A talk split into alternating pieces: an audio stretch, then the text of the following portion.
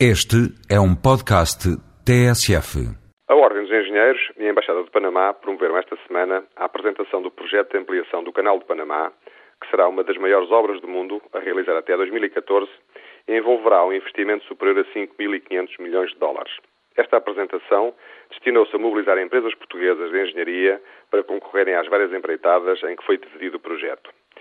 O Canal de Panamá permite a ligação entre os oceanos Atlântico e Pacífico através de um percurso de 83 km que atravessa a América Central, evitando que os navios contornem toda a América do Sul numa distância que seria superior a 20 mil km. O canal sobe do Atlântico para um lago situado a 26 metros acima do mar, através de um sistema de eclusas, e torna a descer para o Oceano Pacífico. A sua inauguração em 1914 foi um marco importante na capacidade de engenharia daquela época, mas não deixa de continuar a ser um enorme desafio decorridos quase 100 anos. Anualmente, atravessam o canal cerca de 14 mil embarcações que pagam um dólar por tonelada. A ampliação do canal destina-se a aumentar a sua capacidade para a circulação de transporte marítimo, que deverá ficar saturada em 2012. Foi o reconhecimento externo da qualidade e da competência da engenharia portuguesa que levou a Sr. Embaixador de Panamá a manifestar o interesse do seu país em ter, entre os concorrentes, empresas portuguesas. Quem visitar o nosso país não pode deixar de reconhecer as excelentes obras de engenharia produzidas nos últimos 50 anos e com particular destaque para as que foram realizadas após a adesão de Portugal à Comunidade Europeia.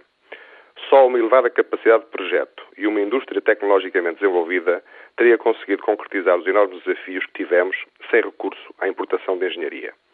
Podemos discutir as opções políticas, sejam as pontes, as autoestradas, a Expo 98 ou os estádios do Euro 2004.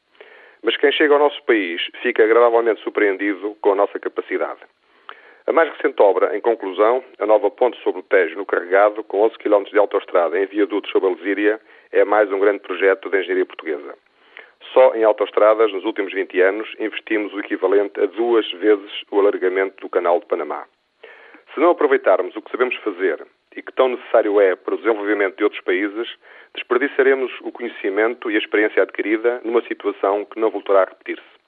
Em muitos domínios, Portugal, visto do exterior, através dos olhos de quem nos visita, é muito melhor do que a imagem que temos de nós próprios. Se não formos capazes de valorizar e promover o que sabemos fazer, com o esforço conjunto de entidades públicas e privadas, dificilmente conseguiremos vender um produto em que não acreditamos.